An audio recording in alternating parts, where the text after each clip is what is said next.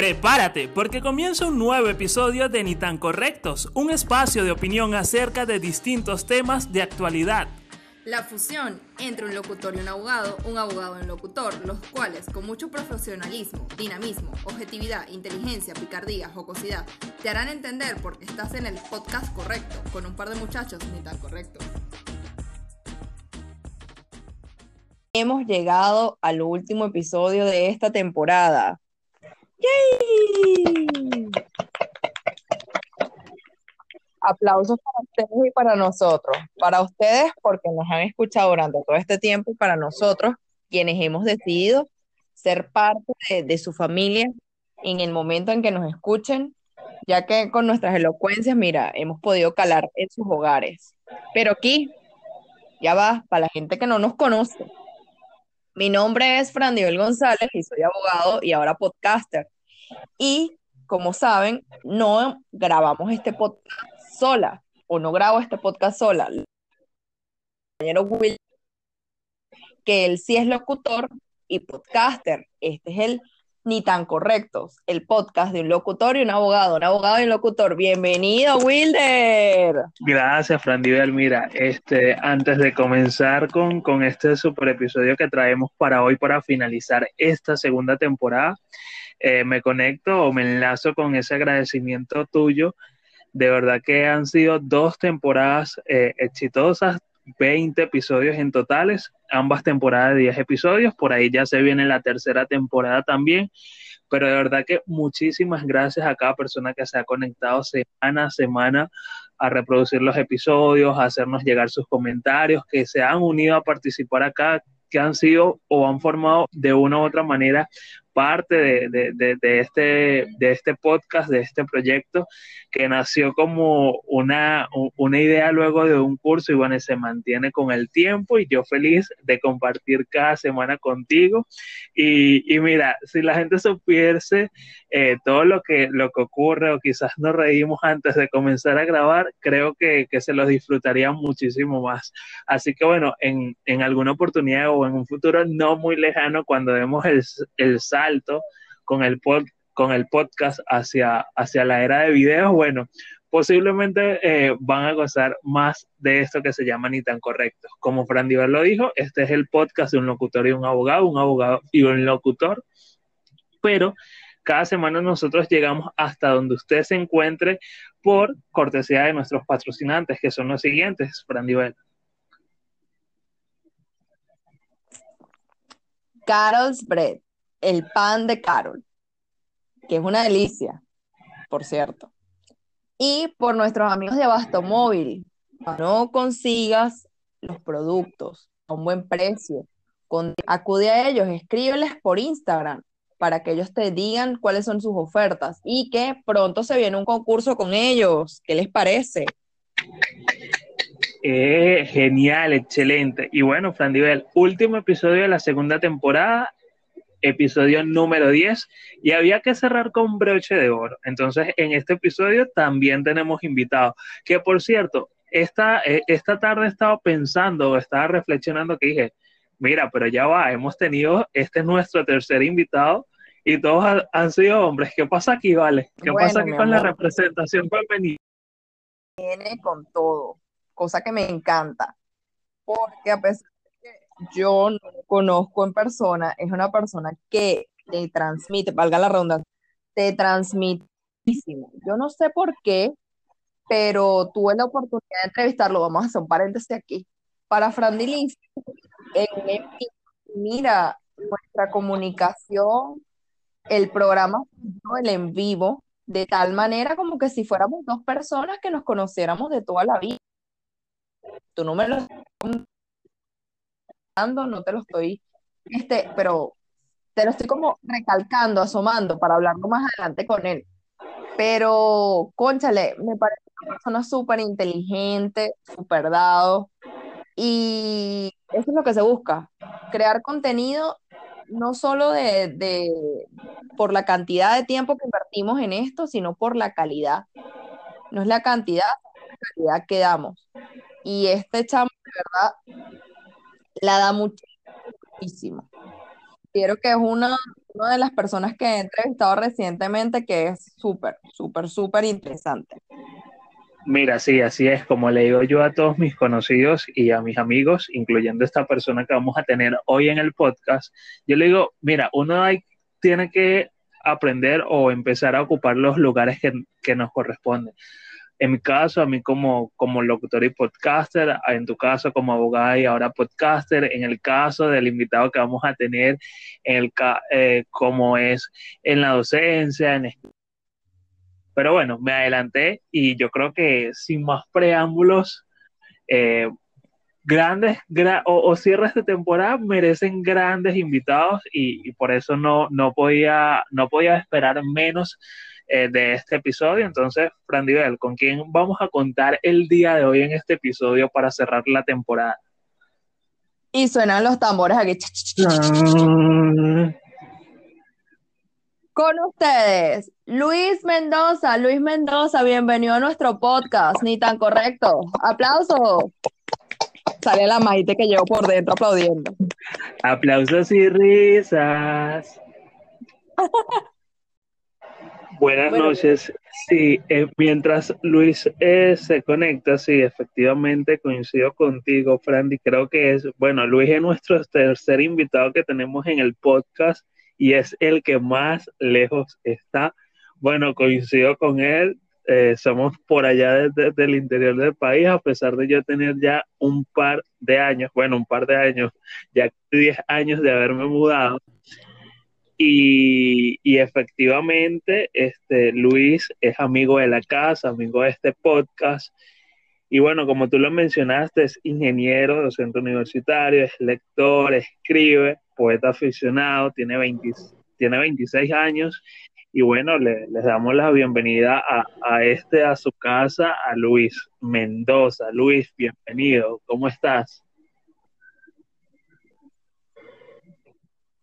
Hola, hola, buenas noches. Todo bien, gracias a Dios, súper contento y, agradecido además con la participación, por la invitación. De verdad que sido increíble. Gracias. ¡Qué éxito! Me encanta. Sí, gracias a ti por, por aceptar y bueno, estar con nosotros grabando este episodio, que es el último de, la segunda temporada de Ni tan Correctos. Y mira, vamos a estar conversando de, todo porque hay muchísimas cosas importantes por allí de, de qué conversar, ¿no es así, Frandy? Ay, pero antes que nada, hagamos un breve paréntesis para comentar que Luis estuvo en Frandilicius, señoras y señores. ¿Qué les parece? La experiencia, Luis, antes de entrar en detalle de quién eres y qué haces y todo lo demás. No, la experiencia fue bastante chévere, bastante, bastante agradable y amena. Me disfruté esa casi hora, fue, sí, casi una hora que estuvimos conversando y fue bastante entretenido, de verdad, Frandy. Compartir contigo ese espacio fue, fue increíble. Y y conchale, rescato bastantes y bueno, bastantes y buenos recuerdos de, esa experiencia. Espero se repita. Extraño ya esa, esa, esa conversadera contigo. extraño estar en YouTube. Sí, efectivamente. Fue, fue, fue un gran en vivo. Yo, yo que estuve por allí observándolo, de verdad, fue, bueno, y después, posterior, se, se lo comenté a Fran Diver eh, estuvo bastante entretenido y, jugoso ese envío y bueno, este, esperemos que, bueno, esperemos no, estamos seguros que este episodio también va a ser eh, como acostumbramos acá en ni tan correctos, así que bueno, adelante, Frandy. Como, diría, como, tú, como dirías tú mismo, suéltale. Suéltate. Bueno, Luis Mendoza, cuéntanos quién eres, qué haces, porque estás aquí. Háblanos un poco de tu persona y al final nos cuentas de tu emprendimiento. Ah, cool, cool, cool. Conchale, bueno, Luis Mendoza se presenta por acá, soy ingeniero industrial, eh, en este momento docente universitario, y bueno, una persona que, que le encanta leer y escribir mucho. Escribo, yo digo que mi medio, ese, ese hábitat en el que me siento como no sé, tan, tan libre, tan feliz, es escribiendo a través de las palabras, de las letras, ¿no? Y eso es lo que me, ha permitido caminar, caminar e, y, e ir probando, ir, ir experimentando ciertos eh, y conviviendo en ciertos espacios, ¿no? Eh, siempre me han preguntado que por qué las letras y los números y no por qué irme sea por las letras o por los números, ¿ya? ¿No? Yo digo que, o sea, ambos son mágicos, son geniales y para mí los números son fantásticos. Ustedes me hablan de, no sé, de distancia, yo lo que empiezo a imaginar es, ok, una distancia en cuánto, yo no la, yo no la veo en letras, la veo en números. Y, y cuando me hablan de, no sé, de, historias, yo cuento, ok, cuántas historias son y tantas, tantas palabras, tantas letras. Y fíjense que esto, eso es la, tal vez la, la forma como se reproduce la, la, inspiración, ¿no? Y es lo que me ha permitido también tocar ese, ese espacio que, que desde siempre me ha enamorado, y es el de la poesía. Eh, ya tengo casi tres años en el mundo de la docencia, experimentando eso, e, es, en ese ambiente que, que para mí ha sido increíble y que gracias a ello, pues, he tomado la, tal vez la libertad y, y, la inspiración, ¿no? Ha sido el empuje para darle forma a que hoy día mi emprendimiento, Mad Brain, que bueno, técnicamente es eso, un espacio para compartir eh, aprendizajes, transmitirlos y siempre tomando como premisa que le enseñar es aprender dos veces. Yo pienso que el poder expresarme, el poder explicarle a alguien, poder darme a entender, es poder también replicar eso y aprender en el proceso, porque es increíble conversar con alguien y aprender de esa persona, aprender de esas personas, sea eh, eh, en el área en que se maneje, sea lo que sea, sepa lo que sepa. Es increíble eso y también porque un aprendizaje o, algo que, no se comparte, pues más allá de ser egoísmo, es algo que no, que no prospera, no, no es algo que, que se le pueda sacar jugo, ¿no? Porque el aprendizaje que se comparte es el que realmente vale, el que realmente inspira. Y de ahí fue como me tomé eso y bueno, ya es que me encanta conversar con la gente, aunque, aunque, bueno, sí soy algo, algo tímido tal vez, pero ya una vez que, me dan cuerda, pues no estoy indetenible, imparable. Pero es eso, pues, y así es como Madrid me, me ha servido también para, para tocar a las personas y para dejar mi granito de arena ahí que, conchale, ahí estuvo Luis Mendoza. Por más pequeño que sea, por esa mínima experiencia, ese tiempo que pudimos compartir, pero que algo positivo haya dejado en ti en, o en esas personas, ¿no? Y de ahí es, básicamente ese es Luis Mendoza.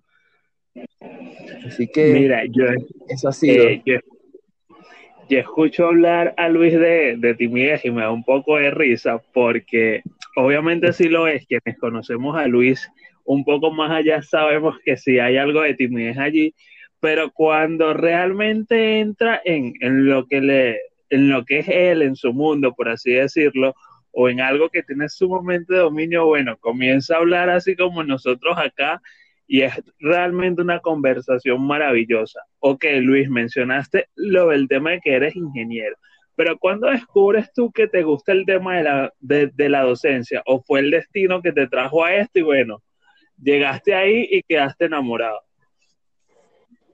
Fíjate, eh, el mundo de la docencia llega a mí eh, a mitad de la carrera. Estamos hablando tal vez 2015, sí, aproximadamente 2015, que tuve pues la oportunidad de, de, ser preparador. Bueno, ya formalmente lo sería en 2016, pero fue cuando se me presentó esa oportunidad, fue una invitación que me hicieron y yo, bueno, o sea, decidí tomarla con mucho miedo, sí, confieso que tenía mucho miedo porque más allá de no tenía una experiencia como tal parándome frente a un grupo de personas, no, o sea, y lo veía inviable, jamás me imaginaba en ello, más que bueno, no tengo otra opción en el momento que me tocase exponer o explicar algo, ¿no? Pero tanto tiempo, no, nunca me lo veía así, entonces, sin embargo, a veces como que estaba esa, digamos que, e, esa, esa, esa curiosidad, ¿no? De que, concha, o sea, realmente chévere, como todos los profesores, bueno, un grupo ahí importante, pues defendía la academia y miraba a la educación como algo que sí, algo capaz de transformar a las personas, porque en efecto es eso, ¿no? Pero más allá de, o sea, está esa curiosidad, pero esa curiosidad que, o sea, que no, no iba a ser realidad y que no iba a matar a ningún gato, ¿ok? Entonces, era, era esto. Y bueno, se presenta la oportunidad y bueno, vamos a tomar esta, vamos a tomarla y la recibo agradecido. Ok, entonces ahí comenzó. Y esa primera experiencia, ese primer contacto que tuve con, no, no recuerdo, tal vez 30 personas, 30 muchachos, entre ellos ahí estaban muchos amigos y conocidos, que hizo que ese, ese momento fuese, fuese bastante chero, bastante ameno, y ahí fue que empecé a nadar y dije, verga, o sea, e, esto es increíble. Y así fue, así fue. Y me di cuenta que de verdad que la educación, más allá de, o sea, te prepara para qué, te prepara para mucho. Te dediques o no, pero tú vas a ver que eso va a ser eh, lo que te va a permitir transformarte y, llegar a ser, porque es lo que, lo, que, lo que uno hace. Al aprender, uno se permite ser. Y eso era. Y ahí fue como estuve durante año y medio, hasta que, bueno, acabó la carrera y ya. Entonces quedé con esa, esa, esa espina que no podía sacarme. Entonces, o sea, quiero seguir en esto. Por lo menos no sé el tiempo que sea, pero quiero seguir haciendo esto. Quiero, quiero hablar con las personas, quiero explicar, quiero enseñar, quiero, quiero tocar, ¿sabes? Tocar una vida y que aprendí. Aprendí gracias a usted y bueno, yo también puedo decir, aprendí gracias a ustedes. Y así fue como le, le di otro sentido a la educación. Y bueno, que también eh, en ocasiones escuchaba, porque tengo familiares que, que son maestros y uno queda como que concha, o sea, es increíble esas experiencias que se comparten, que se viven. Y así fue como la educación llegó a mí para quedarse. Hasta ahora está quedándose y es algo que me, me llena de mucha satisfacción y de muchas alegrías. Y sobre todo me ha permitido eh, toparme, ¿no? Con personas realmente increíbles que a día de hoy, o sea, les he dado clase y que los considero parte de, de mi círculo amistoso, ¿no?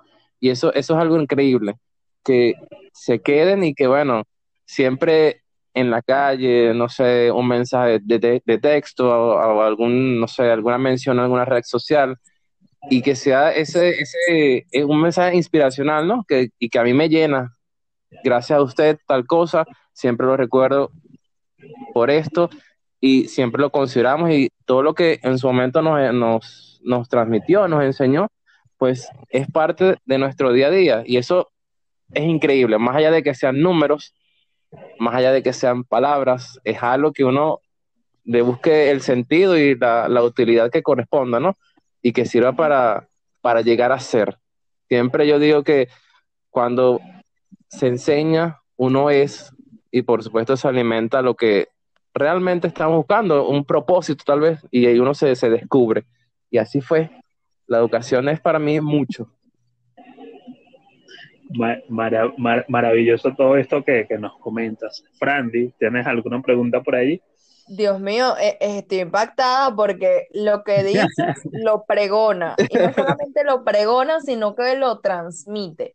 No sé si te ha pasado, Wilder, con esto contigo, ahorita Luis, para que sepas, eh, que con todos estos invitados que hemos tenido, las personas te transmiten realmente lo que están diciendo.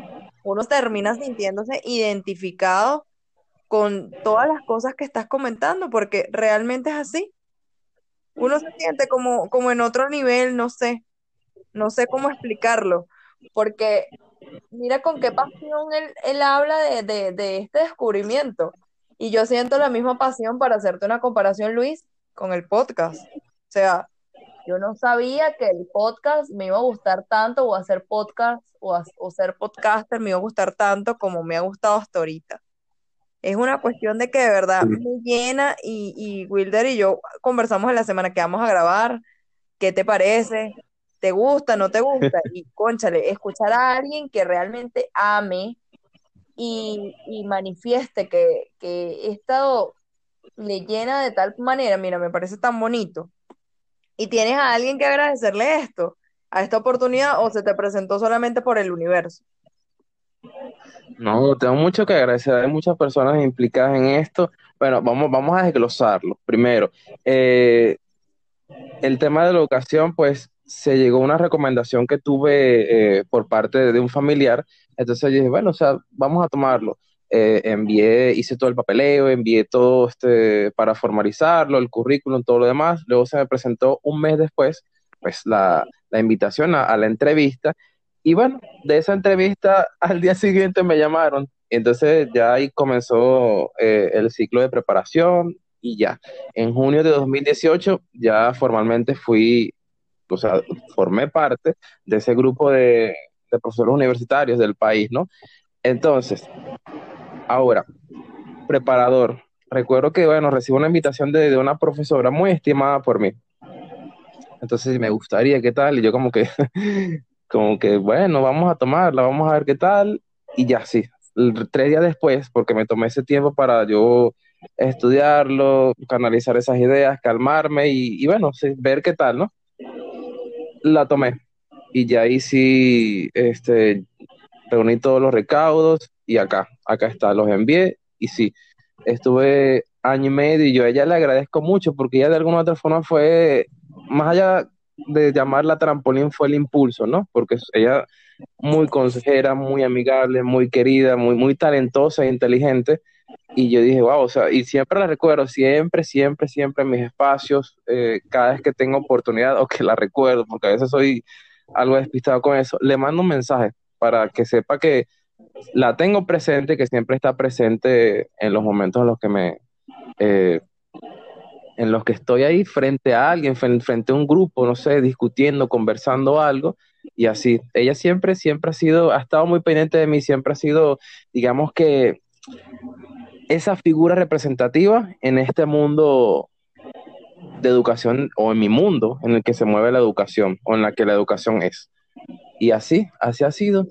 Y la tercera parte, a quien agradecerle también ha sido también los consejos de las personas que, que, que, sí, que de alguna otra forma han sido estímulo, han sido esa palmadita, ese aliento y que a Dios pues lo agradezco muchísimo. Eh, eh, amigos, familiares, más que todos mis amigos que siempre han estado ahí, que siempre han tenido una palabra de, de aliento, tal vez eh, que denote o que, que, que, hable, ¿no? De admiración y, y de, de, la inspiración que, que de a poco, por lo menos ínfima parte que puedo llegar a generar en ellos, eso para mí es, es grato, grato, grato, muy, muy grato y me llena muchísimo. Y así ha sido.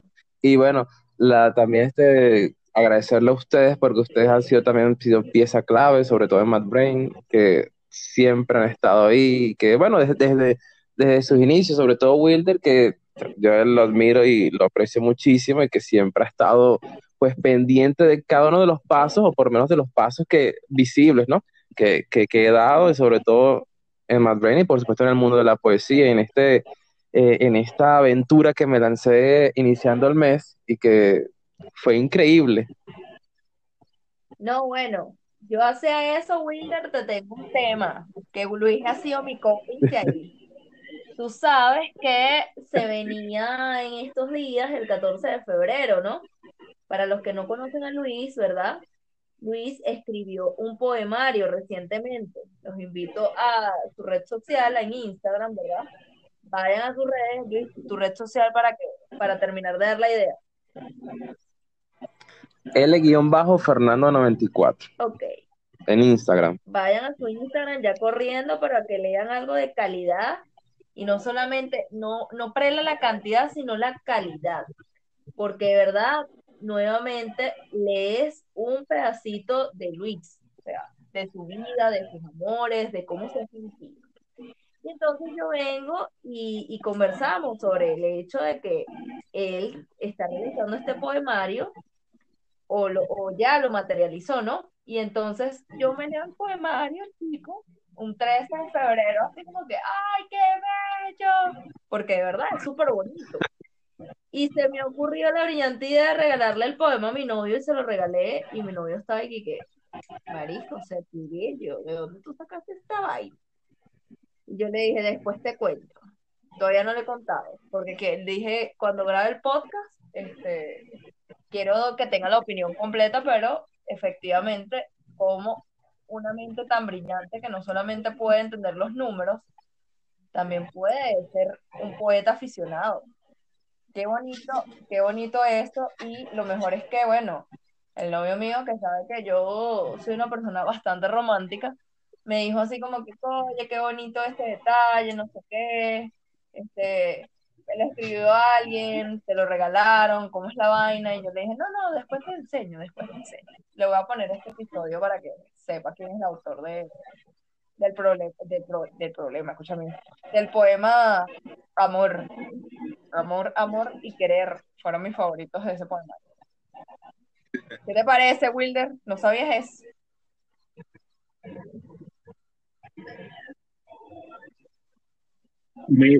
Mira, Frandy, retomando un poco de, todo lo que has mencionado, este, lo que decías anteriormente, sí, mira, efectivamente, y creo, y te lo comenté en el episodio pasado, nos pasó con MHA que cuando hablaba, obviamente, todo lo que hablaba, eso transmitía en, la entrevista.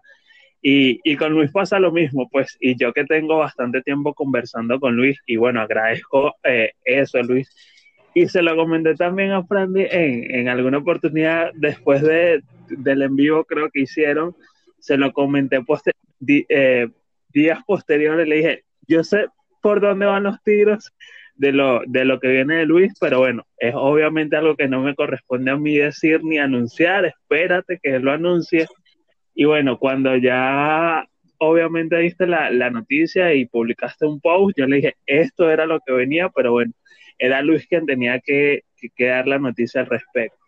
Y sí, mira, el poemario, en, por mi caso, por mi parte, mejor dicho, yo no lo he terminado de leer, ya he leído un poco y de verdad estoy sumamente fascinado y te felicito, Luis, aunque no quiero adelantarme todavía tan allá, porque esa parte también viene, pero de verdad que felicidades y tienen que ir de verdad al, al Instagram de Luis, si no han leído el poemario, allí van a conseguir el link, descargarlo, hacerle llegar sus comentarios, sus opiniones al respecto.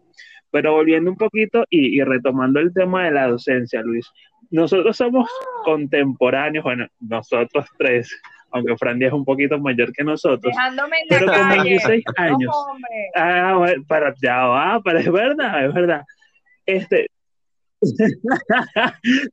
tú, sabes que en este podcast siempre hay alguien que queda en la calle. O quedamos los dos o queda uno de los dos. Pero. ah, bueno, mosca, porque a veces también le toca a los invitados. Eh, en este caso, eh, para, para la corta edad que tienes, ¿Cómo es esa relación con, tus estudiantes? ¿Te, toman tan en serio así a la primera como profesor? Yo tengo que agradecerle a Dios, al universo y bueno, no sé, tal vez a lo que a lo que irradian de cierta manera, ¿no? De que sí, me han tocado grupos, o mejor dicho, secciones, en las cuales han sido respetuosas con ese detalle, porque obviamente ustedes me presentan a esa edad donde las hormonas, no sé, la, esa irreverencia, ¿no? De, de lo que es la adolescencia o el paso a la adultez, y, o sea, no te puedo tomar en serio, porque es como que, profe, vamos a beber, profe, vamos a salir, profe, tal cosa. Nada en serio, todo en broma. Entonces, este, fíjate, mi primera experiencia, el primer momento, recuerdo, fue un lunes en la tarde, la primera clase que me tocaba dar.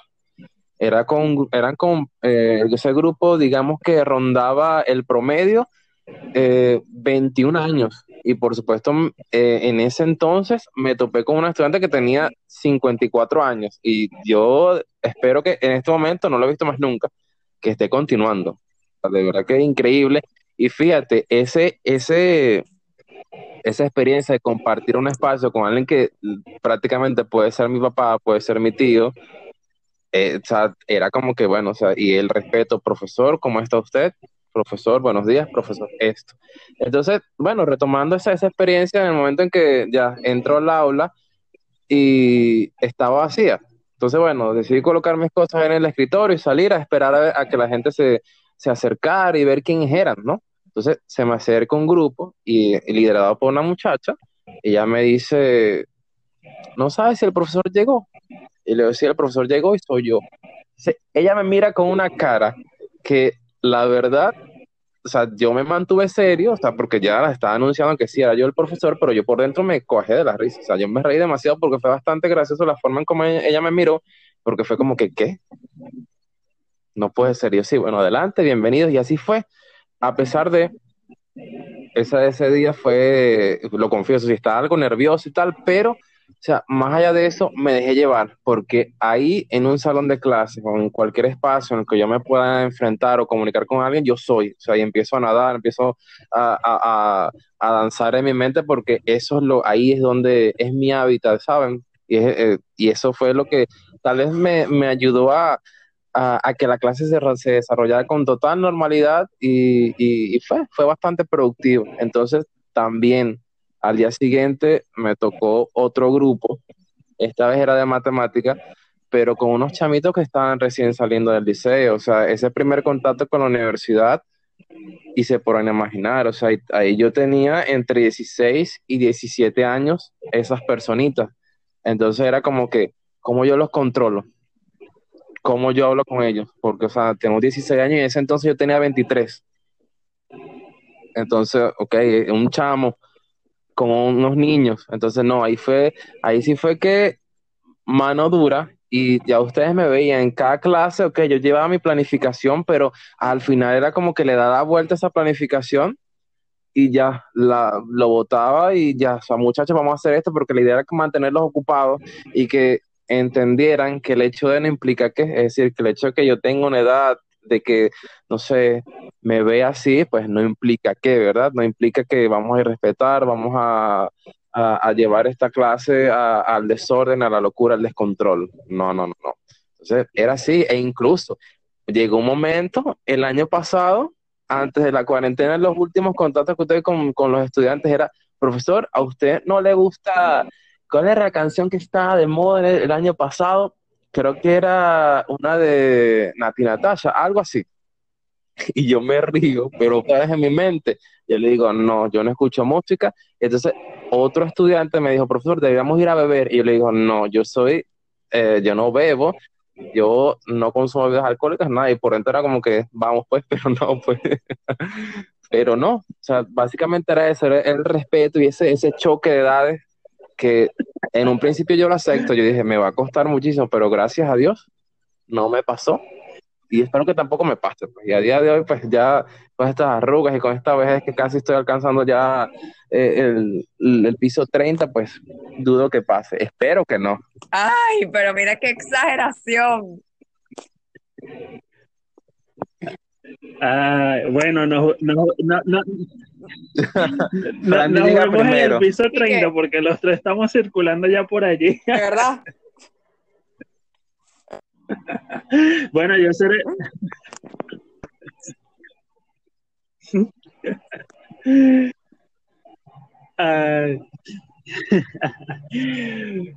Pero sí, bueno, efectivamente, este, qué, chévere escuchar eso eh, que comentas, porque realmente, o sea, a mí sí me, me, me, llamó poderosamente la atención ese hecho, pues porque aparte de, que cada, cada, estudiante es totalmente diferente, a lo mejor quizás puede ocurrir que uno, hay algunos que ya vienen con la mentalidad de que no, bueno, independientemente de la edad que tenga el profesor, es el profesor, pero a lo mejor otra persona no, y que siempre ese cambio es de, en el caso de, de, venir del bachillerato y pasar a la universidad, siempre son allí eh, cambios distintos y todo el mundo lo toma distinto pero, pero qué bueno que, has sabido manejar la situación y que a pesar de tu corte edad, bueno, sí, así ha sido, profesional pues, ante es algo que, que agradezco que me ha permitido, pues, imponer respeto, ¿no? O no imponer, porque el respeto no se tiene que imponer, se tienen que, que, que más allá de ganar, se tiene que, que, que fundar. Entonces, algo que, y bueno, sí, la edad no, no, no, no implica mucho, solo es un número ya de ahí sabremos qué, qué utilidad darle y así. Imagina este tema de la educación, de la docencia y los espacios en los que compartimos con tantas personas.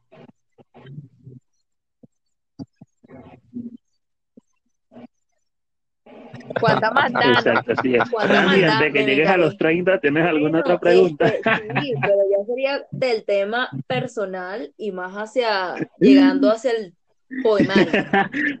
Cuéntanos por qué decidiste dedicarle ese poemario a tu abuelita. Háblanos de tu vida personal en ese aspecto.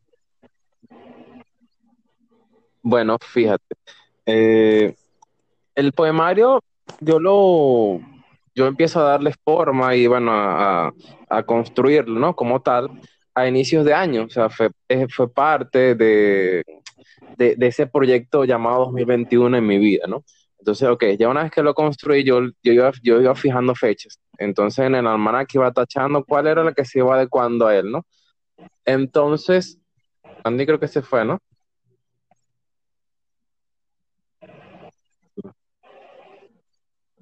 Sí, se, se, se Bueno, cayó la voy conexión. echando el Ahorita cuento, ¿no? Tratamos de que se conecte nuevamente.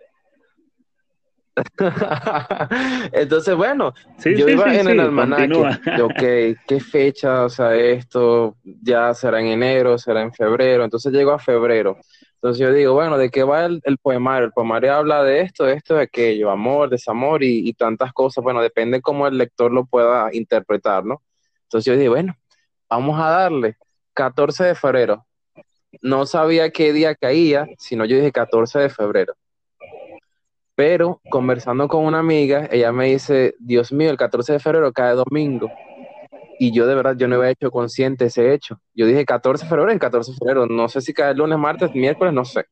Entonces yo dije, 14 de febrero cae domingo, o sea, primero, y entendí, 14 de febrero, la gente no me va a ignorar primero porque va a estar, no sé, con su cita, con su amor y eso, y de paso es domingo, la gente va a estar fuera, y los que entren a Instagram tal vez lo ent- entren de noche, y entonces como que no me sirve. Lo ruedé dos días antes, y dije, bueno, vamos a hacerlo el viernes 12 de febrero, ese día es ideal, tal vez, no sé, a la misma hora de siempre, 8 de la mañana, la gente va a estar ahí haciendo zapping, no simplemente pues trabajando, porque en Instagram también se puede trabajar midiendo, haciendo tantas cosas, ¿no? Entonces, previo a eso, ya yo estaba súper emocionado en, el teléfono y en todas partes ya tenía fijado 12 de febrero, cuando, eh, que era la, fecha en la que iba a publicar el- el poemario. Sin embargo, días antes, mi abuela fallece. Entonces fue como que, Dios mío, sí, entonces fue como, conchale, ¿cómo hacemos aquí? O sea, entonces fue como que alguien, en, en- a mi mente eh, entraron muchos pensamientos, o le di y paso a ciertos pensamientos en los que estudié la posibilidad de, de- de- de no publicarlo y darle, no sé, un espacio de tal vez dos semanas más, porque, no sé, sentía tal vez que me estaría aprovechando de esa oportunidad o que, no sé, no, no, no tendría espacio dado lo que estaba pasando. Y bueno, hasta que en el proceso, uno de esos pensamientos a los que les di cabida, pues me habló y fue que yo dije, ¿y si publicamos el poemario dos días antes de ese 12, es decir, el miércoles 10, y se lo dedicamos a la abuela? Y yo como que lo consulté con una amiga, ya me dijo que sí, sería increíble. Entonces, ok, ya, ya como que sí, digamos que estuvo ese impulso, esa palmadita de que sí, esa palmadita de aprobación, decidí eh, dedicárselo a ella, pero dedicárselo con una página adicional, con una dedicatoria, porque la dedicatoria original solo era, era dedicada a quien lo leyera. Y así fue. Entonces, el 10 de febrero de 2021 fue que publiqué eh, el poemario, ya después de haber, este, de haber tocado, haber pisado dos fechas anteriores a ello. Entonces fue, así fue. Y creo que eh, fue, más allá de, de haber de haber sido justificado por ello, fue algo que yo digo que tal vez lo vi como un homenaje a ella, a su vida y a todo el amor que, que inspiró y que bueno, que a día de hoy me inspira a mí. Y así fue. Así fue como surgió todo.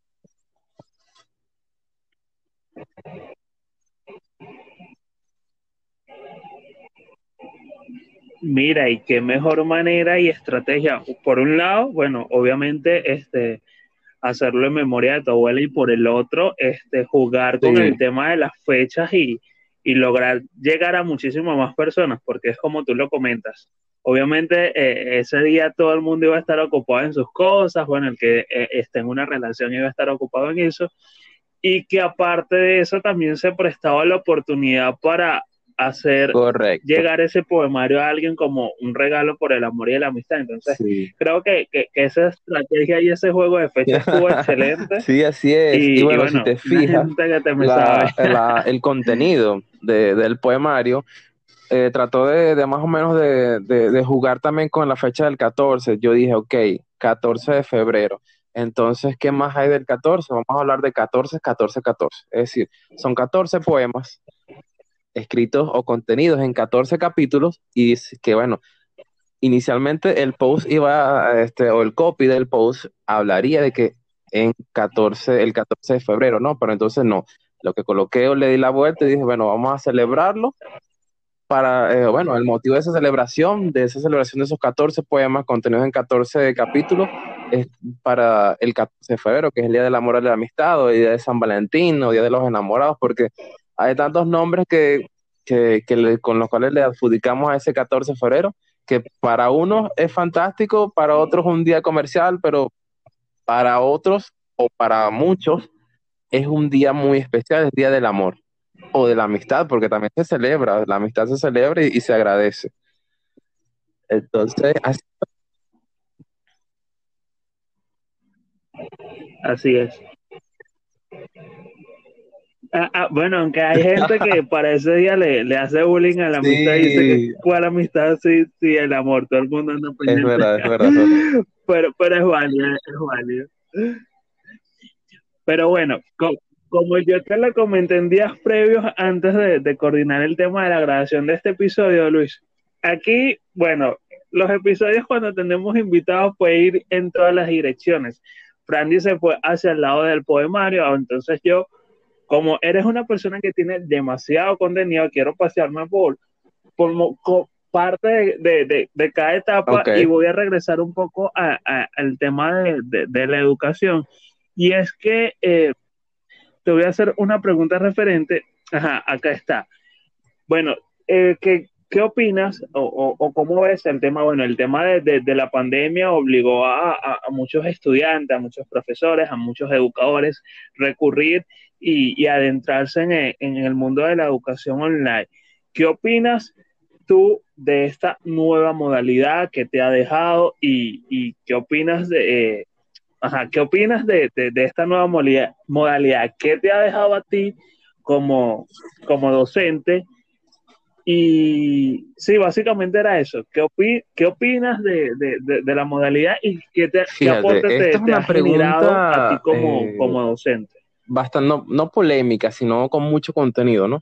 Primero porque la educación a distancia no es nueva, eso no es nuevo. Lo único que eh, tal vez con lo que ha ocurrido desde el año pasado, le, hemos dado otro sentido o tal vez le hemos dado otra dirección, ¿no? Un sentido, una dirección que es lo, virtual, porque ahora es, hay tantas plataformas que te abren caminos, que te abren una ventana y que a través de ellas podemos, pues, conversar o, simplemente desarrollar una clase, que así es como este, hemos hecho, ¿no? O bueno, hemos tratado de hacer, porque también, así como ha sido por supuesto, esa ventanita, tenemos que recordar que para abrir esa ventanita tal vez tendrán, tendrán no sé, tengamos que recurrir a, a, liberarla de un candado para que sea abierta, ¿no? Entonces, con, cuando me refiero a este candado, son todas esas vicisitudes que, por las cuales hemos tenido que pasar o las cuales hemos pasado todos. Señal de datos, conexión a Internet, la, eh, tal vez la, la ausencia de algún equipo sea un móvil, sea una computadora. Entonces, imagínate, cuando nosotros le hemos presentado como profesores, ¿cómo estarán haciendo los demás estudiantes? Entonces, fíjate, el año pasado, cuando, ok, comienza eh, el 16 de febrero, ¿no? Sí, 16 de febrero, eh, de, perdón, de, de marzo, esa cuarentena aquí en el país, o sea, todo era, era gris, eh, todo estaba, estábamos a oscuras, caminando sin dirección, sin sentido, porque no sabíamos qué hacer, cómo vamos a ayudar a los estudiantes, cómo los vamos a, orientar, cómo vamos a desarrollar nuestras clases. Y entre eso estaba yo, yo decía, o sea, esto es increíble, o sea, ¿cómo voy a hacer yo teniendo dos materias prácticas, de las cuales, ok, una es matemáticas y yo puedo recurrir a guías, puedo desarrollar clases, pero ¿cómo yo desarrollo esas clases? Tengo que tomarle fotos, o sea, ¿cómo yo proyecto esto? Y la otra, que era la que a día de hoy, y yo lo he expresado con muchos amigos, incluso contigo, dibujo mecánico. ¿Cómo yo evalúo a alguien y le digo, dibújame tal cosa según estos parámetros, estas, estas, estas coordenadas? Ok, tú haces lo que tú puedes, me mandas una foto, pero ok, o sea, la foto no me sirve. Necesito ver, necesito ver tu papel, qué hiciste, cómo están esas líneas y demás. Entonces, bueno, ahí me, dediqué a, investigar y a desarrollar ciertas técnicas y fue como encontré, o bueno, me topé con Google Classroom, ¿no? Entonces, ahí fue como más o menos fui jugando, fui experimentando con ello, desarrollé esto y hasta pensé en recurrir a YouTube. Y, o sea, imagínense, yo que en mi vida he grabado algo, si he grabado notas de voz, ok, pero eso no cuenta, ¿sabes? Y yo, Dios mío. Entonces, era, era toda esta experiencia, sí es una experiencia, pero más allá de hacer un reto, un reto y que nos ha permitido superarnos. Estoy seguro que estos mis compañeros colegas lo, ven así también, y sobre todo al estudiante, porque para el estudiante ahorita, y, o, para todos, ¿sabes? El, tener contacto, el, poder ver, eh, eh, más allá de ver, estar, ¿sabes? Ubicarte en el mismo espacio eh, o en el mismo lugar que la persona que, que te está contando algo, es muy importante ellos lo aprecian y, incluso lo, lo, consideran mucho más que el estar escuchándolo, el que tú te sientas tal vez de 9 a 12 del mediodía frente a tu laptop o usando tu teléfono, escuchándolo mientras tú haces otras cosas. Es decir, ahí estás perdiéndole tal vez eh, la, el, el, sentido que de verdad tiene que tener una clase, que es el prestar atención, que es el ser guiado por un profesor y que yo te diga, Wilder, ¿qué opinas de esto? Te señalo directamente y, o te invito a la pizarra que expongas tu punto de vista, pero aquí no, o sea, como yo te digo que no, sí, sí, ¿me entiendes? O como te digo que sí, sí, no.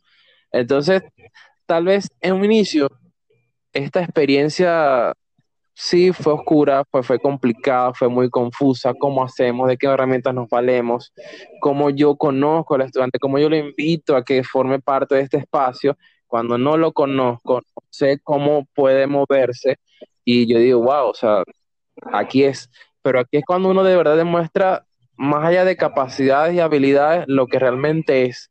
Y entonces uno toma con impulso la pasión que siente por la educación o tal vez por la, eh, por la, la, pasión que siente por aprender, porque uno también en este proceso aprendió muchísimo. Por eso es que hablo de un reto que te ha invitado a superarte a superarnos y así ha sido. Aquí hablamos de tantas, de tantas herramientas, WhatsApp Learning, eh, Google Classroom, y las plataformas de videollamadas como Google Meet y Zoom, porque antes, ok, antes como yo veía Zoom, yo Zoom lo veía tal vez una reunión con un par de amigos, con unos amigos que nos dure, ¿cuánto? Los 45 minutos ah, este, de costumbre, ¿no? Y ya, entonces, y entonces la gente decía, ah, pero tú no, tú no estás, tú no recordás, no, recuerdas lo que es la, educación a distancia. Y yo, no, o sea, la educación a distancia es que tú me envíes por correo un contenido programático, yo lo desarrollo, yo a mi examen tal, tal, te lo envío o te lo entrego según donde corresponda la, la universidad, ¿verdad?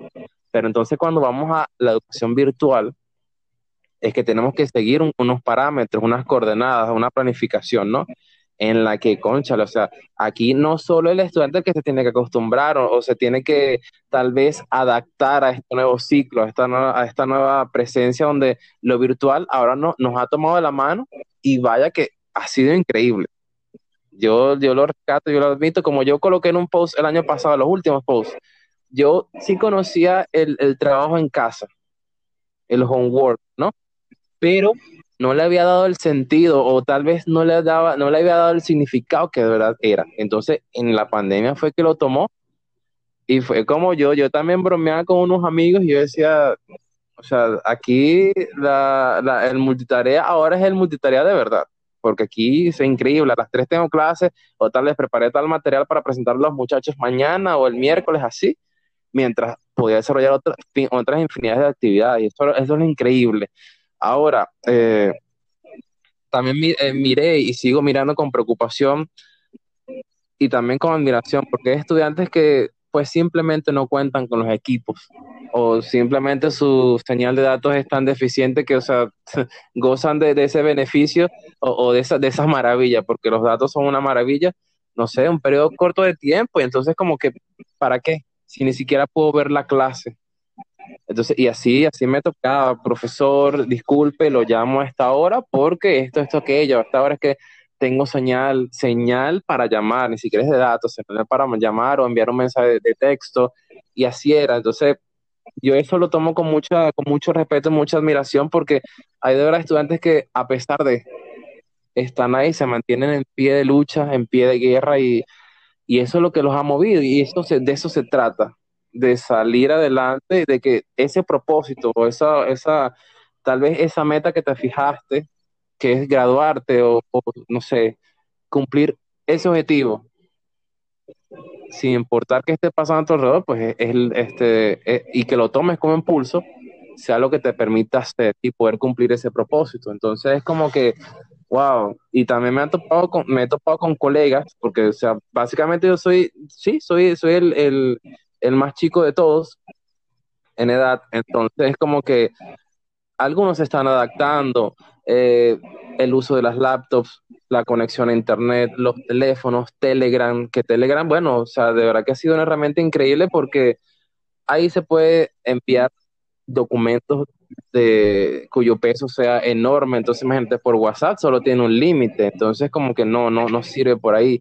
Y así es, ellos se han adaptado a paso Morrocoy como sea, pero que, que, lo han hecho y esto yo también lo rescato y lo admiro a las personas porque esta es el poder cumplir con los propósitos, con esa meta, poder transmitir algo que, que, que de verdad es, que, que, es la esencia de la educación, el poder educar, poder transmitir y compartir conocimientos, pues sea como sea. Y bueno, o sea, y que sea de valor. Entonces, hay que mirar más allá de que estos espacios que se han podido abrir en estos tiempos han sido pues caminos de luz, senderos de luz y que bueno, a día de hoy los beneficios están y maravilloso el Internet. Dios lo bendiga, sobre todo esas distintas plataformas que nos han permitido ocupar espacios, porque si no, ¿cómo defendemos la academia? Y es eso, pues. Pregunta tipo Miss.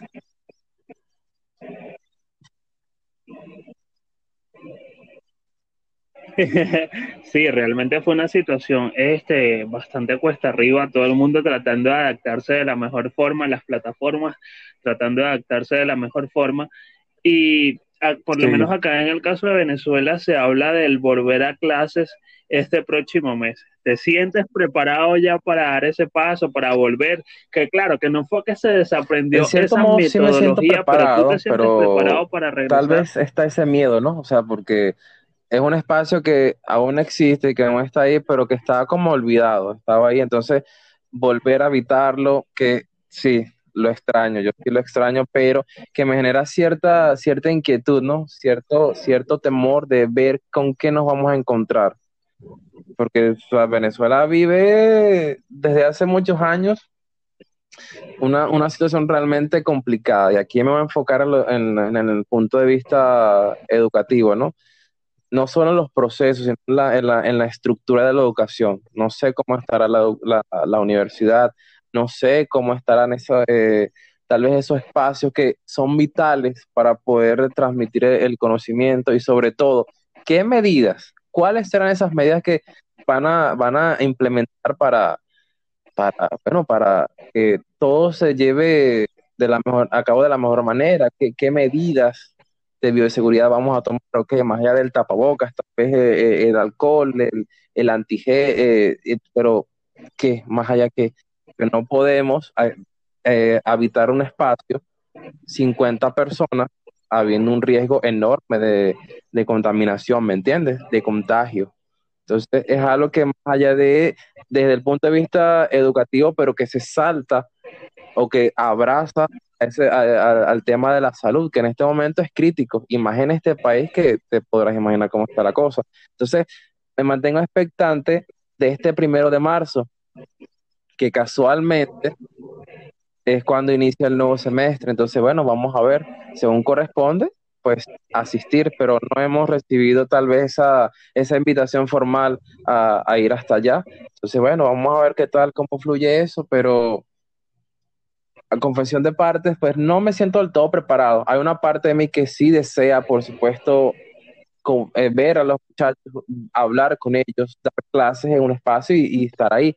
Pero la otra parte está temerosa y dice, hey, debemos estar conscientes de que hay muchas cosas que hacen que ese encuentro sea desfavorable para todas las partes, tanto para los estudiantes como para nosotros los profesores o para todo el que ocupe un espacio en, la, en las escuelas, en las universidades, porque aquí estamos hablando de todos los, educación en todos los niveles, desde preescolar hasta el nivel universitario o hasta los de cuarto nivel, que son los de posgrado y demás. Entonces, es un tema que genera mucha zozobra y que uno dice temeroso, sí, sí quiero, pero ese sí quiero es como que no está del todo convencido de ir.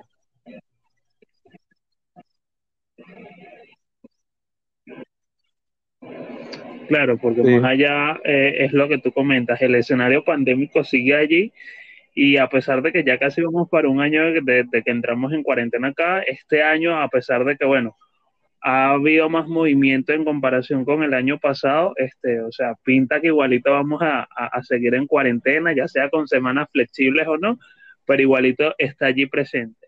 En, en eh, minutos anteriores hablaste de, tu emprendimiento, bueno, una de las tantas cosas eh, de Matt Bray, pero quería preguntarte eh, respecto a esto, ¿qué, hace ¿qué hace diferente a Matt Bray del resto de, otro tipo de, emprendimiento de este tipo? Aunque bueno, si te soy sincero, de, esta, de, este tipo de emprendimiento eres el primero que escucho, obviamente sí eh, hay algunos similares, pero ¿qué hace diferente este acompañamiento que tú realizas Fíjate, en comparación con el que me puede ofrecer otra persona? Educación online y que se que juega con, la distancia, pero más allá de es cómo se transmite el, eh, aprendizaje, cómo, cómo esa enseñanza se lleva a cabo. Fíjate que eh, tal vez la, la, la, la, esencia la podemos ver en, el feed de Instagram, todo lo que se comparte. Ahí yo quise hablar un poco de lo que es la biografía de aquellos personajes representativos de la educación o que de alguna u otra forma han jugado con ella y que han hecho de la educación algo que ha inspirado a otras muchas más personas, ¿verdad? Y también, este, tal vez eh, esos juegos, esas trivias que por lo menos un ratico, un espacio de cinco minutos nos invitan a, a, reforzar esos conocimientos o a agilizar y entrenar la mente, ¿no? Entonces, cuando nos vamos ahora al, al proceso como tal, lo que realmente interesa, que es la, la educación, ese aprendizaje, es el ir más allá. Porque, fíjate, yo necesito resolver una guía de ejercicios, por ejemplo, pero que la vamos a resolver, porque, pero la vamos a resolver a través de, la enseñanza. Yo te voy a explicar cómo desarrollar cada una de, estas de, de esa temática o ese tópico y ya a partir de eso es que vamos a desarrollar, a, resolver esa, esa, guía. No se trata de que necesito resolver esta guía, me la entregas y ya en el lapso de tal vez un día máximo, depende también este, a, a, qué tan largo sea lo que se tenga que resolver y ya te la entrego y ya, felices, gracias eh, y ya. Ya tú te vas contento, yo estoy contento con todo lo que se ha dado. Pero no. Bienvenida. Ay, bueno, sabes, el internet a veces que se pone jodedor, pero mi internet ahorita está jodedor ahorita. Mil horas después. Bueno. Sí, puedo decir? Una pregunta personal que le traigo a Luis. Luis, ¿cómo está este corazón? Como un hombre que es poeta, así, una gente que te escribe bello. ¿Cómo, cómo, cómo hace Luis para sacar a una persona para decirle, hola, tú me gustas, me pareces llante.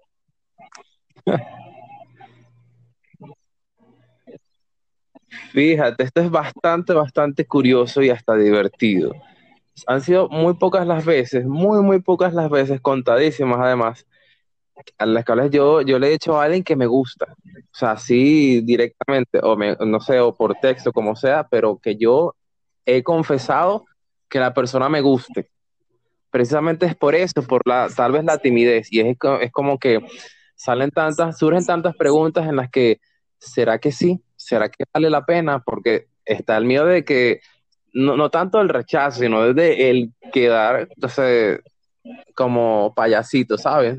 Pero no, o sea, de verdad que me, me, ha costado mucho en estos momentos en los que me he valido de tanta, no sé, de tanto, de tanta valentía y, y poder expresarme que, oye, o sea, me gusta, o no sé, me, me, agrada, tal vez, ¿no? Poniéndolo, tal vez maquillando ese me gusta y, ay, me, me agrada, o vermo, me parece interesante, o, o, algo así, o me atraes, así, maquillando toda la cosa y así.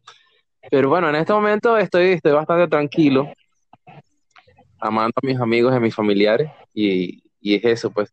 Y fíjate, muchas personas creen, eh, o bueno, han pensado que en ese proceso en el que yo he llegado a escribir, no solo ahora, sino en el pasado, es porque eh, estoy enamorado. Y bueno, sí, o sea, sí, en ese momento tal vez como que, porque en el momento en que uno siente algo por algo, uno se inspira más, que, más de lo habitual, ¿no?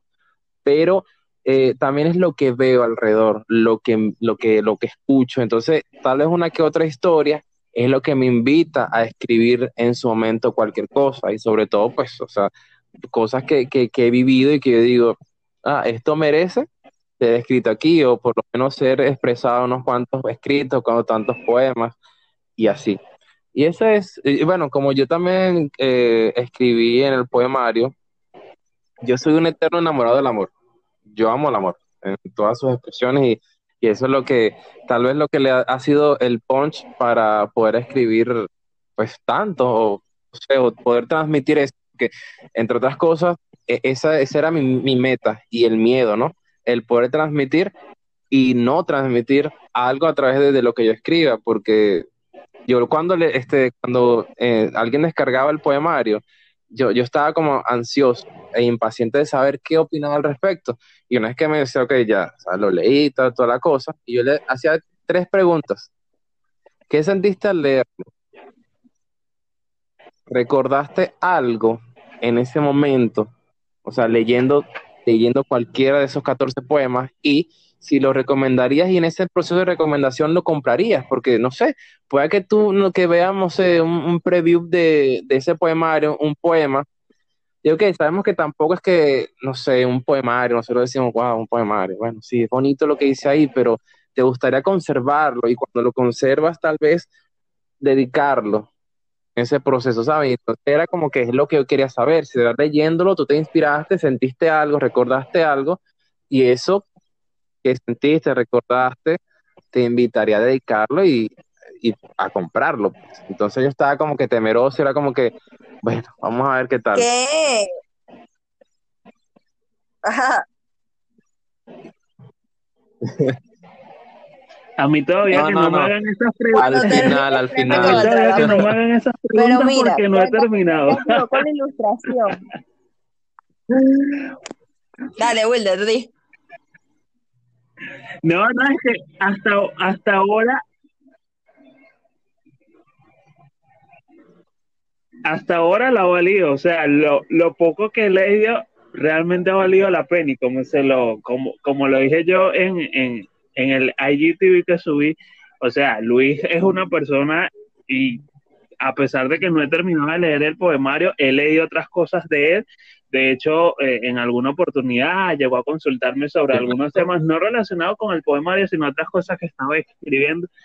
Y realmente admiro muchísimo la forma y la manera de escribir de Luis. Y bueno, uno que le gusta leer y a veces escribe, no tan apasionado como Luis, pero, pero también anda en esta onda. Entonces, Cuéntanos sobre es impresionante el, material que hay allí plasmado. ¿Quién tuviste Pero adelante, diseñador? Todo esto lo hiciste tú por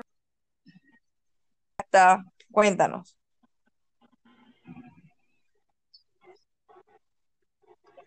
Ah, de Frandy. Bueno, se volvió ahí Frandy mientras, mientras, no sé si quieres contestar vamos a, terminar lo tuyo. O, sea, la pregunta que quedó en el aire. Reconectar. Y ya continuamos con ella.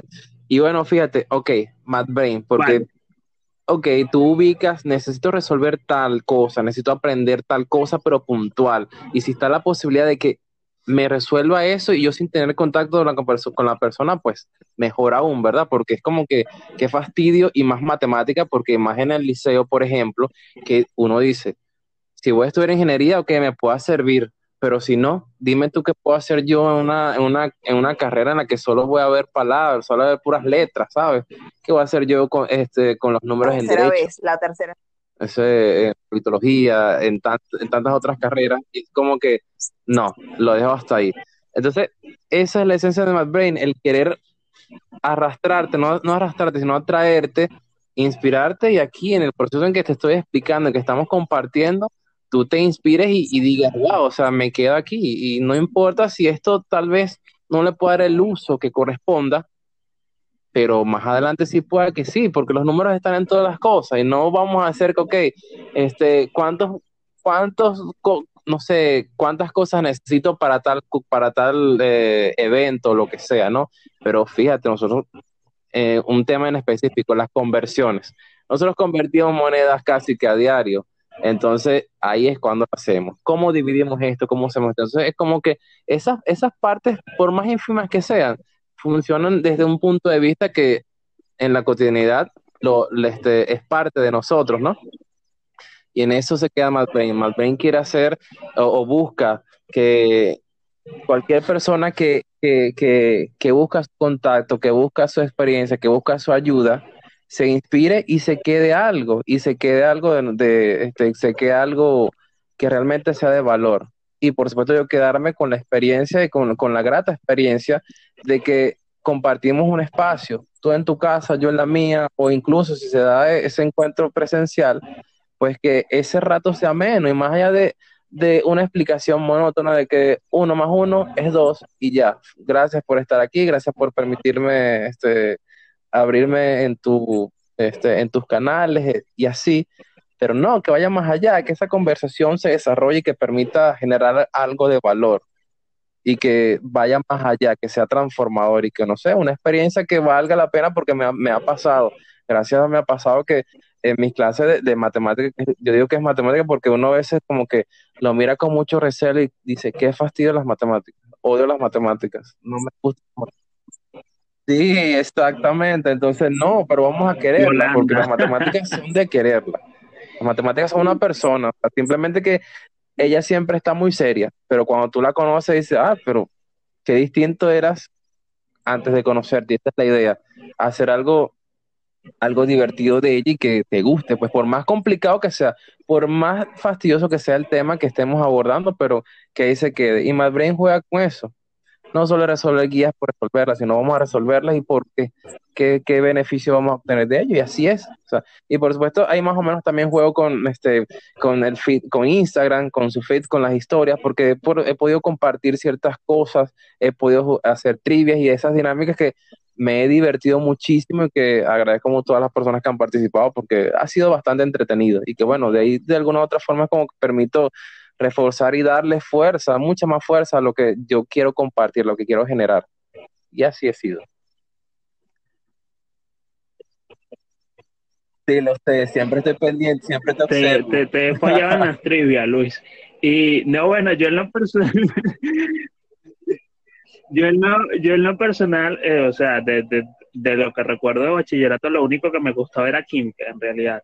Ya las otras dos, bueno, las dejé ahí de un lado, pero, pero química sí me gustaba muchísimo. Pero, pero bueno, Fran Divel también había dejado, eh, te había dejado una pregunta antes de, conectarse. Fran volvió a reconectarse. Bueno, Entonces, bueno, el diseño, todo, todo eso lo hice yo. Eh, a esa acción de, del post de Instagram, ese sí lo hizo para mí un amigo entonces, bueno, el diseño. Yo decía, ok, ¿qué vamos a hacer? Porque no es solo un poemario, tenemos que hacer algo diferente, un poemario que, que refleje que hable de qué.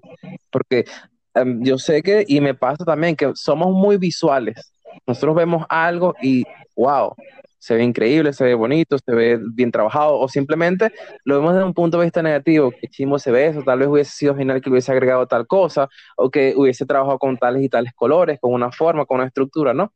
Entonces yo dije, ah, bueno, dicho sea de paso, antes de, yo soy fan de la astrofotografía, a mí me encanta eh, compartir y ver eh, la luna, eh, los astros, los planetas, las constelaciones, eso me gusta muchísimo. Entonces yo dije, bueno, vamos a trabajar con este primer poemario y asociarlo con esto, ¿no? Y de ahí es como se desprende el nombre de la luna al amanecer, que dicho sea paso también pasó por un proceso creativo bastante, bastante tedioso esa escogencia del nombre, porque me pasé por mil y un nombres y yo creo que no, no conecto, no puedo, no puedo, esto no es, no se, no se adapta a lo que quiero hacer. Y así fue. Eh, ese diseño, de eh, la, la portada, me topé con una imagen y yo dije, wow, o sea, y si lo hacemos aquí, porque me aconsejaron que la portada, pues que por lo menos reflejara a una persona y que esa persona tal vez, o sea, en una sombra podamos identificarla, sea como ustedes como lectores me identifiquen a mí o ustedes como lectores se identifiquen a ustedes mismos, viendo esa luna o tal vez algún, no sé, esa constelación o ese planeta, ese planeta y ustedes le den el significado, como le iban a dar el significado que, que, que, creyeran, ¿no? Al, a cada uno de los poemas que, que leyeran. Y yo dije, wow, o sea, aquí se queda.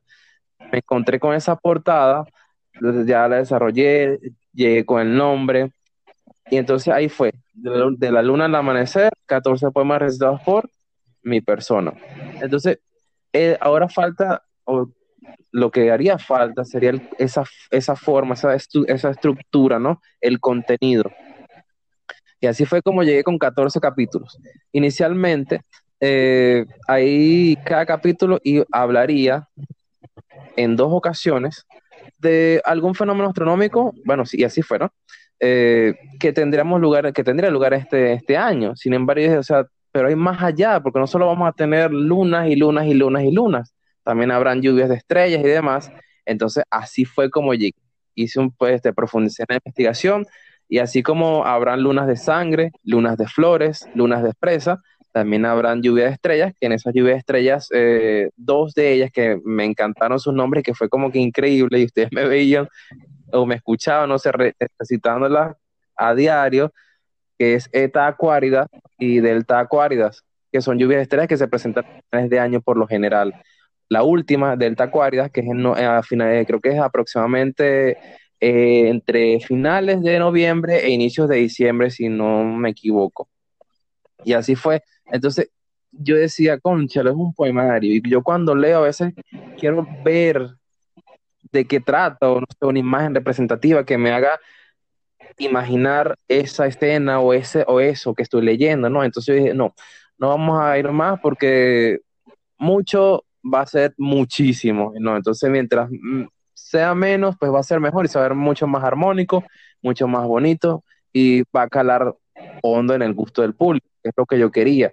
Entonces, bueno, lo que hice fue que en cada pie de página, donde estaba eh, el número de la página, pues colocaba una imagen representativa a ese, a ese capítulo, a ese fenómeno que, del cual este, estamos haciendo alusión en el, en el, como título, ¿no? Entonces sí fue, encontramos lunas de distintos colores, en la luna de las flores este, pude conectar con, con digamos que unas flores, una ramificación de un par de flores y lluvia de estrellas en, donde correspondiera. Eso fue, así que técnicamente puedo decir que el diseño, la estructura y el contenido, todo fue vino de mí, de mi cosecha, es parte, es, mi obra. Entonces, así fue. Entonces, bueno, vamos a hacer que este primer poemario hable muchísimo de mí. Y así fue, así fue. Ahí está, hablamos de, de la astrofotografía, hablamos del amor y hablamos de lo que en esencia es la, la poesía, ¿no? Que más allá de letras, son sentimientos y es, digamos que yo digo que, bueno, yo iba a decir ventana, pero no, en mi caso no es una ventana, en mi casa, en mi caso, perdón, es digamos que un campo abierto en el cual yo me siento y me expreso totalmente. Por eso es que yo digo que sí, en cada uno de esos poemas hay muchísimo de mí, hay muchísimo de mí, y que bueno, o sea, la interpretación ya les corresponde a ustedes, porque así es, la poesía uno la interpreta, por más bonito, por más eh, lindo que se vea, que se escuche, pero la interpretación pues viene, viene de nosotros, nos corresponde a nosotros, y por eso es que yo pregunto, bueno, he estado preguntando, ¿Qué sentiste al leer eso? O sea, ¿recordaste algo? No sé, ¿te enamoraste? O no sé, algo si te dieron ganas de enamorarte incluso. Yo me y así fue. Me di amor así demasiado. Mira, impresionante. O sea, yo lo terminé de leer. Prendió el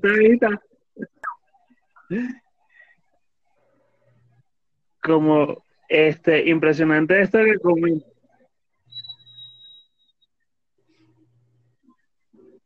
Horrible. Sí, con la conexión. Eh, bueno, Frandival creo que, que tiene temas con, el internet, pero Que yo lo terminé el 13 de febrero y, chamo, o sea, estamos en la víspera del 14 de febrero. lo que a decir. Y fue algo así como que, perro, yo voy a tomarle un captura a esta hojita, se lo voy a mandar a mi novio y le voy a decir así como que, chamo, te dedico este poema porque de verdad me recordó a ti. Y el poema habla básicamente y que alerta spoiler, Wilder, alerta spoiler. El programa, el, el poema habla básicamente de cuando tú amas a alguien tanto y de tal manera que tú decides luchar por esa persona. Y eso me conmovió mucho porque nosotros habíamos tenido uno, una mala racha y él me dijo esa frase, sin él leer el poemario, sin él nada, y cuando yo leo el poemario y llegó ese poema, yo dije, ay Dios mío, aquí fue. Y entonces me transporté a ese mal momento y que la solución que fue decirme esas palabras y yo no soy mucho de creer en palabras, sino en hechos. Y, pero fue como ironía así del universo y que, que tú no comes labia, amiga, pero destácate ahí, ¿qué te parece esto? Y fue así como que, ay, qué bonito, de verdad fue lo que estábamos viviendo en ese instante. Y dije así como que, de verdad se lo voy a dedicar, se lo voy a dedicar a él. No leí el poemario completo, pero sí ese poema.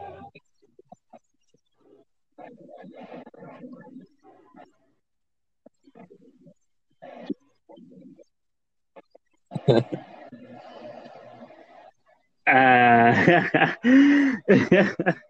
impresionante. No, tranquila, que por lo menos yo, yo siempre lo he dicho, para mí eh, el tema de los spoilers no funciona porque mi cerebro y mi mente están, están en esa parte eh, para olvidar cosas o prestarle tanta atención. Me sucede con las series, yéndonos un poco más allá, me sucede con las series, con cualquier otro tipo de cosas, pero ahí voy enrumbado. por favor, Antes por que favor, termine no el te 2021, terminar el, Sí. de leer el poemario, seguro que sí. No, bueno, sí. No, bueno, lo que pasa es que esta ha sido, ah, esta ha sido una semana loca en, de, de trabajo para mí. Y bueno, Frandival lo sabe, esta semana nos hemos lanzado dos episodios, este es el segundo que, lanza, que nos estamos lanzando en la grabación esta semana, pero de verdad que estamos eh, sumamente agradecidos y contentos por eso de podernos al, de poder habernos alineado para esto. Pero Luis, ahora que estamos en, en, en, el tema conversando, en todo esto de tu faceta como escritor y todo esto, quisiera preguntarte, porque bueno, esto sí, eh, esto tú lo, comentas, uh -huh. lo comentaste en el poemario, pero esto también yo lo sé de, un poquito antes del poemario. Estuviste varios meses participando con, eh, con escritos en, en, Escritores de la Luna. Cuéntanos eh, tu experiencia sobre ese tiempo que estuviste participando allí y, y ajá, ¿cómo te sentiste de, de estar brindando Fíjate, tu fue una experiencia increíble y creo que eh, fue el feedback que recibiste. Ha sido parte del impulso, ¿no? Que me ha llevado, que me ha traído hasta acá, hasta la publicación de este primer poemario y fue increíble. Creo que la primera participación que hice fue en junio de 2020, sí, así fue, ¿no? Sí, más o menos en mayo de 2020. Entonces ahí recuerdo que me topé con ellos en, en Twitter y yo, bueno, vamos a ver qué tal, vamos a compartir un escrito que recién había escrito, para la redundancia, ¿no? Entonces yo dije, bueno, vamos a hacerlo. Y ahí participé, como anécdota bastante chistosa, cada vez que yo participaba, solo participaban dos, e incluso llegaba un momento en el que participaba solo yo, y bueno, esto era porque, no sé, yo como que, no sé, mi vibra o mis escritos hacía que la gente no escribiera, porque no, y porque esto era una especie de un concurso diario, todos los miércoles, en los que, bueno, todos los que publicaban, en los que recibían este, ciertos likes y, retweets, se hacían acreedores de, bueno, de, de unas felicitaciones, ganaban el, el concurso del día. Entonces, durante tal vez uno o dos meses me pasaba que cuando participaba yo, nadie participaba y era como que, o sea, no, no sirve, porque así como la gente aprecia mis tweets, eh, mi escrito, y entonces cuando yo no participaba, ahí participaban como 20 personas, y era como que, ¿qué es esto? No. Entonces, así fue. Entonces, yo digo que, y ahí también, eso me sirvió tal vez para pulirme, porque aquí ellos son mexicanos, ese es una, un espacio de, de dos mexicanos, en los que, bueno, ellos lo, lo, ellos lo habilitaron para eh, darle, servir de voz para muchos escritores de Latinoamérica, y así fue. Entonces yo aprovecho esa oportunidad hasta que la última vez que participé fue en, creo que en noviembre, si no me equivoco, noviembre de 2020, y ya para, para diciembre decidí no hacerlo, y todo lo que se me fuese ocurriendo, todo lo que me sirviera para pues para este poemario lo iba acogiendo acá y así fue, como acumulando, acumulando ideas, esos pensamientos, esos sentimientos, me sirvieron para, para De la Luna y el Amanecer. Y qué casualidad y qué genial que así se llamó, Escritores de la Luna, y ese espacio pues yo le agradezco muchísimo porque me permitió ser ese ratico, esas noches, esos miércoles, y me permitía distraerme, me permitía drenar tantas emociones y, y y también poder habitar un espacio en el que pues nunca en Twitter había ocupado, por ejemplo, y que bueno, yo también lo replicaba y lo reproducía en, WhatsApp y, y, en Instagram, y así me servía para que las personas que no conocían eso, eso de mí, esa faceta, pues me leyeran y así pues, no sé, de alguna otra forma buscarán el más de conocerme, el, apreciar ese trabajo y, y, así ha sido. Pues la verdad que estoy muy contento y debo decirlo, si extraño ese espacio, pero bueno, lo importante es seguir caminando y pues recordar con mucho, con mucho cariño y mucha, mucho aprecio y admiración todo ese trabajo que se hizo en ese entonces. Genial, el, el preámbulo para, para todo esto que, que, se vino tiempo después. No sé si Frandibel tienes alguna pregunta sí, por allí. ¿Cuándo vienes a, a, Caracas para vernos, para hablar, para beber, para cantar karaoke? Para que compartamos, para... Eso es sorpresa. eso es sorpresa, eso es sorpresa. ¿Estás gestionando algo? Pues ya veremos, ya veremos. Esto lo va a hacer tipo el poemario. Cuando llegue el momento, pues voy a mandar una captura y voy a, y voy a decir, M aquí. Me manda la locación. Así que preparados todos. Me manda la locación para yo mandarlo a buscar mototaxi. Por, por supuesto. Por, por favor y gracias. Bueno, las puertas de, de mi hogar y creo que las de Wilder también, ¿verdad, Wilder? Por supuesto, por supuesto. O si no, bueno, nos vamos todos para tocar. Mira, Luis, a la hora de, escribir, ¿tienes eh, algunos poetas que, te inspiren a hacerlo? ¿O cuando te adentraste en este mundo, eh, tomaste como referencia a algún poeta o algunos poetas en específico? Sí, fíjate, yo desde, desde que entré o tal vez que, comencé a, moverme en este mundo de la poesía, yo miraba con mucha, con mucha admiración, ¿no? A, este, a Mario Benedetti que, eh, y por supuesto a Migrotero Silva.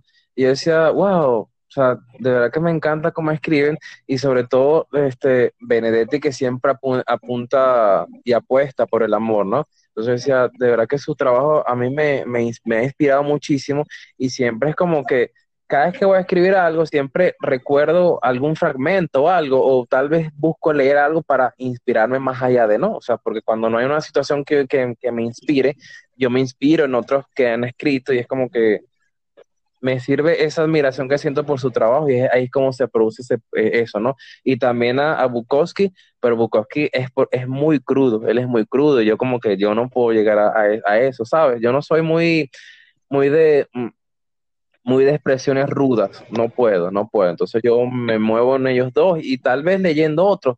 Fíjate, también eh, el poetas nobles que, de verdad que, siguen apostando y que estoy seguro que van a apostar a esos poetas emergentes además, porque hay talento, hay talento increíble y que yo digo, wow, o sea, qué mentes tan prodigiosas que, que pudieron escribir esto o que sintieron esto y ahí está, porque el escribir también es un sentimiento. Y yo digo, wow, o sea, ese es mi proceso. Y, sobre todo también eh, el mirar, el mirar paisajes, este, tal vez a veces me meto en Instagram y me topo con, eh, no sé, con imágenes de la luna, de algún planeta, una constelación, y yo tomo como referencia eso, tomo como inspiración eso, y ahí me voy, ahí eh, me empiezo a, escribir. Claro, no lo hago de forma recurrente, pero ahí está, llega momentos en los que escribo, porque yo comenzaba escribiendo solo una palabra, o sea, yo decía, sé, miraba el cielo y yo escribía intenso, por ejemplo, así fue como, así estaba en bachillerato, hasta que luego de, ese, de esa palabra le iba dando un poquito más de forma y creaba solo una frase, y yo decía, eh, por ejemplo, no sé, intenso el mar cuando, no sé, sus olas chocan contra tus labios, por ejemplo, que esos labios son los que quiero besar ejemplo, ¿no? Entonces ya era una frase, hasta que ya leyendo otros poemas a esos grandes representantes de la poesía, que ya, o sea, ya yo le daba forma, ya yo le daba vida a un poema, y así era. Yo digo que el producto, de, eh, o mejor dicho, el impulso, la matriz de todo esto ha sido la, admiración, la admiración que hay a, a todos esos representantes que de verdad que increíble trabajo lo que han hecho, el que han hecho. Así es. ¿Algún feedback que hayas recibido por, por la publicación del poemario y que, puedas compartirlo por acá? Sí, una amiga que creo que fue la primera, si fue la primera, me lo dijo el, el miércoles en la tarde. Ella se emocionó muchísimo, muchísimo, que no esperaba eso de mí, que le pareció encantador. Eh, y que se emocionó tanto que me lo compartí a todos, a todos mis, mis, seres queridos porque realmente está bastante maravilloso y me pasó captura, tres capturas de sus tres poemas eh, que, que, le llegaron, que es increíble y con este lloré y todo, yo como que, o sea, de verdad te, te lloraste porque para llorar leyendo algo nos tenemos que emocionar a tal punto de que sí, o sea, lleguemos a las lágrimas. Entonces eso para mí fue tanto, tanto, tanto que yo, o sea, eso fue muy emocionante para mí. Y otro, que bueno, algo también parecido a este, al caso de Fran Dibel, que me dijo que le había salvado la tarde, y, mejor dicho, que le había salvado el San Valentín, porque no tenía regalo para su novio. Y yo, ajá, ok, ¿qué significa esto? Bueno, significa eso, lo voy a dedicar. Y yo, ¿sabes lo que significa eso? Una de mis preguntas es esa, si lo dedicaría, pero es como que todo quedaría en palabras, sí, Luis, yo lo dedicaría. Y como que, ah, qué fino, pero que te lo digan, yo lo dedicaría, lo voy a dedicar. Para mí, esos, esos feedback, e, esa, esos fueron más allá de, de una palmadita, un estímulo, fue una emoción tan grande.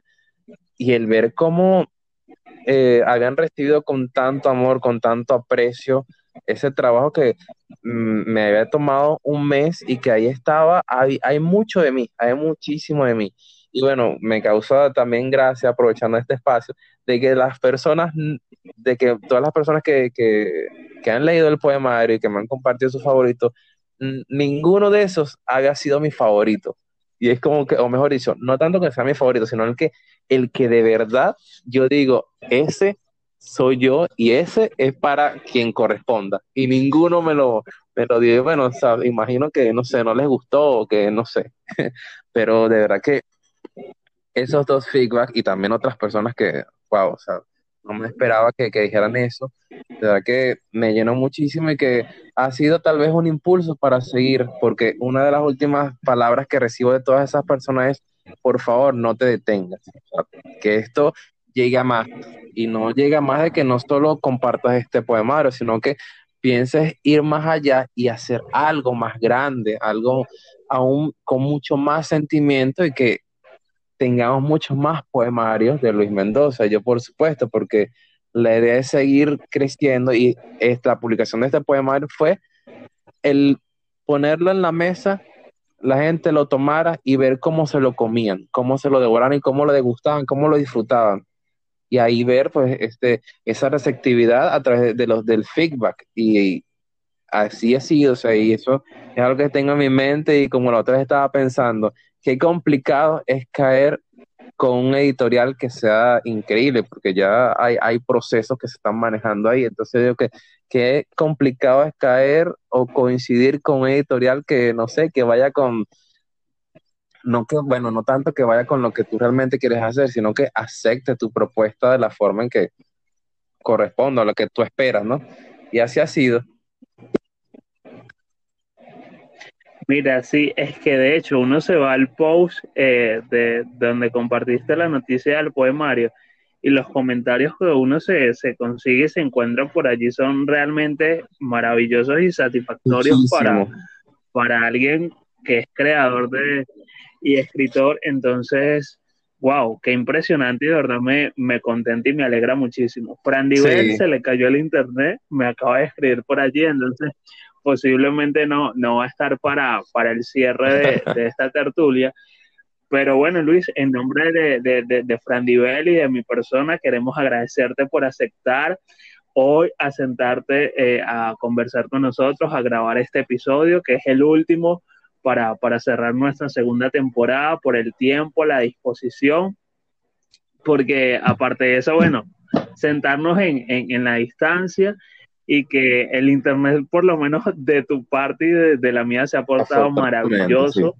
porque nos ha permitido eh, grabar de, de, manera continua. Eh, como te lo dije, eh, estoy sumamente orgulloso de ti, de tus logros, de estos pasos que, que, has ido dando y de verdad no espero menos de ti. Sé que el éxito siempre caminará de, de tu mano y bueno, de una estoy atento para ver qué es lo nuevo que, va a traer después de esto Luis Mendoza. Y bueno, las puertas y, este espacio de Ni tan correctos, al igual como mis redes sociales, siempre van a estar disponibles para, para, para darle cabida a tu talento y para, bueno, dar quizás uno que otro anuncio. Pero de verdad que muchísimas gracias por, por haber aceptado la, la invitación para este super No, Wilder, en realidad el agradecido que estoy soy yo. De verdad agradezco la oportunidad del espacio, que siempre han estado ahí prestos para esto, para, para escucharme y para reproducir mi voz. Agradezco este espacio porque lo he disfrutado muchísimo, de verdad ha sido más allá de, de, una hora y media de conversación casi, pero ha sido algo en lo que me, me, he vacilado, me he disfrutado tanto y agradecido con ustedes. Ustedes son muy especiales para mí, son amigos que, que, aprecio muchísimo. Tú desde, desde el inicio, desde, este proceso inspiracional, has estado ahí. Recuerdo cuando me ayudabas a, editar esos poemarios que eran como que los primeros que el mundo, mi mundo, en las redes sociales iban a leer y eso, ahí está Will. Eso ha sido, es algo que, que agradezco, que llevo profundamente conmigo.